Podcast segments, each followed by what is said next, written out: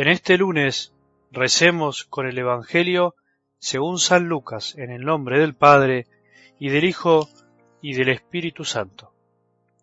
Jesús dijo a la gente, no se enciende una lámpara para cubrirla con un recipiente o para ponerla debajo de la cama, sino que se la coloca sobre un candelero, para que los que entren vean la luz.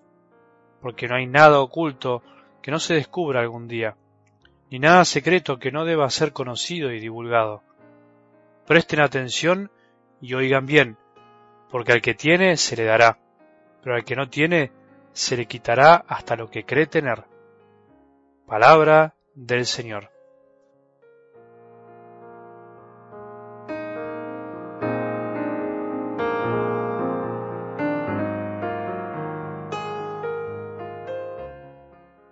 Me parece algo divertido poder imaginar esa charla, discusión de los discípulos mientras caminaban con Jesús en el Evangelio de ayer. ¿Qué cosas se habrían estado diciendo mutuamente mientras Jesús les hablaba de entrega y amor, de servicio? No hay que ser muy creativos para ponerse en la escena, porque la palabra de Dios lo dice de alguna manera. Ellos callaban, porque habían estado discutiendo sobre quién era el más grande.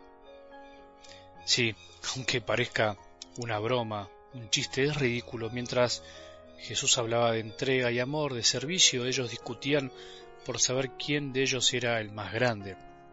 Pero sería bueno imaginar esa conversación. Vuelvo al principio. ¿Cuáles habrán sido los argumentos de uno u otro para considerarse el más grande? ¿Qué se habrán dicho? Seguramente los mismos que nosotros usamos hoy en día, más o menos sofisticados, pero la debilidad de los hombres es la misma desde que estamos en este mundo después del pecado. Mientras que uno le diría al otro, yo soy el más grande en realidad porque Jesús habla más conmigo, me consulta más las cosas a mí, me cuenta lo que a uno te cuenta. Por ahí Pedro, Santiago y Juan alegarían que a ellos Jesús los eligió varias veces para estar en situaciones distintas a los demás. Por otro lado, Pedro podría haber dicho, yo soy el más grande porque él dijo que yo soy la piedra de la iglesia. Otro, buscando argumentos más básicos, por ahí pudo haber dicho, yo soy el mayor de edad, por lo tanto, soy el más grande. Eh, los demás tienen que pagar derechos de piso. ¿Te suena conocido eso? Y así podríamos imaginar esta charla, discusión que parece tan absurda, pero es tan real y tan cotidiana entre nosotros.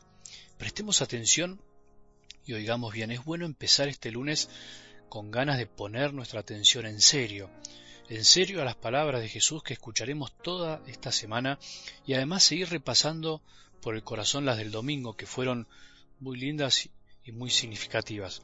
Por eso te propongo que en estos días continuemos con la escena del Evangelio de ayer, que tiene tanto para enseñarnos, tanta tela para cortar porque en definitiva nosotros vivimos así muchas veces, consciente o inconscientemente, discutiendo y luchando para ver quién es el primero, quién es el más grande. En la iglesia a veces todavía no terminamos de aprender, hablamos de jerarquía, sí, pero nos olvidamos que la jerarquía no es como la de este mundo. El que está más arriba de servicio es justamente para servir más y mejor y para olvidarse de sí mismo. Pero bueno, empecemos con ganas y ánimo de escuchar bien estos días. Tenemos que confiar en nuestra capacidad de escuchar para después iluminar, para hacer luz para los otros. Qué lindo que es pensar en esto, en que somos por la fe lámparas para iluminar y no para andar guardando lo que tenemos. Los cristianos, vos y yo, todos los bautizados recibimos algo, algo grande, distinto, que nos hace diferentes a los demás, no mejores, sino distintos. El cristiano es el que descubre ese don y se alegra de tenerlo y alegrándose por tenerlo naturalmente lo expone. No lo puede guardar. Vuelvo a decirlo, ser distintos no nos hace mejores ni especiales. No estamos discriminando. Ser distintos por la fe que recibimos nos hace en definitiva más responsables, nos hace más conscientes y atentos a ciertas cosas que otros por una ceguera espiritual todavía no ven. ¿Por qué nosotros y otros no? ¿Por qué a vos y a mí y no a otros? Esa pregunta mejor te la dejo para que se la hagas vos a Jesús. Yo todavía no la sé responder. Lo que sí podemos saber es que tenemos que prestar atención y oír bien, como dice algo del Evangelio de hoy, porque al que tiene se le dará, pero al que no tiene se le quitará hasta lo que cree tener. A vos y a mí se nos dio muchísimo, en realidad me estoy adelantando un poco. Antes que nada, preguntémonos, ¿crees que se te dio algo distinto? ¿Pensaste esto alguna vez? ¿Crees y estás convencido de que se te dio algo grande y por eso se te va a pedir algo grande también? Tenemos que rezar con esta verdad para que este iluminar no se transforme entonces en un mandato vacío e impuesto desde afuera, como un deber frío y sin alma. Antes que nada hay que descubrir que recibimos un gran regalo, que vivimos de regalo y con un inmenso don. Cristiano es el que descubre un don antes que una tarea, es el que se maravilla por haber sido elegido, no el que se enoja por lo que tiene que hacer o cumplir. Una vez alguien que salió muy encendido de un retiro de matrimonios me decía que ya había invitado a otros dos para un próximo retiro de hombres. Por eso siempre pienso que no hay mejor apóstol que aquel que descubre el amor de Dios y no lo puede callar. Vamos siendo cristianos en la medida que descubrimos este don. Mientras tanto, sin querer y sin darnos cuenta, podemos esconder la lámpara, esa capacidad de iluminar, de dar calor que Dios nos dio y la escondemos debajo de una cama.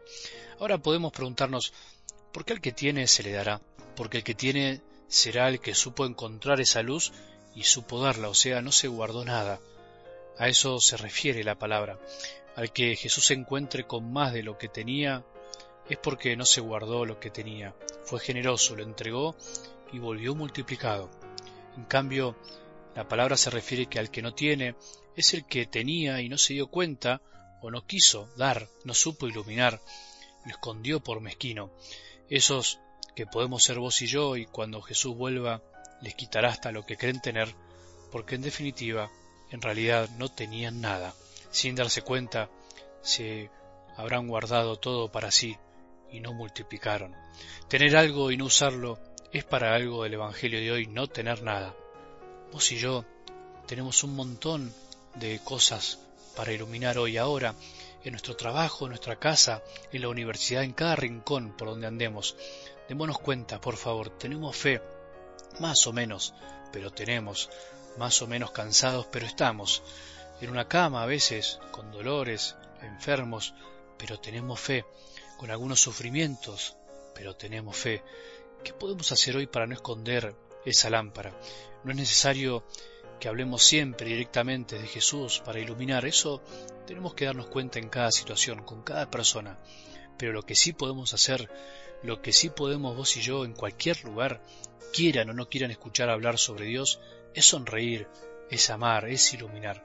Como decía Santa Madre Teresa de Calcuta, al que no te entienda el lenguaje, sea por lo que sea, sonreíle, que ese es un idioma que entienden todos, creyentes y no creyentes. Así decía ella tan lindo. Se puede iluminar de muchas maneras. Sonriamos, aunque nos cueste, aunque nos duela un poco. Ayudemos a que otros les llegue un poco de amor a través nuestro, eso es iluminar. Vos y yo podemos, porque tenemos esa capacidad. No nos guardemos lo que Dios Padre nos regaló. Que tengamos un buen día y que la bendición de Dios, que es Padre misericordioso, Hijo y Espíritu Santo, descienda sobre nuestros corazones y permanezca para siempre.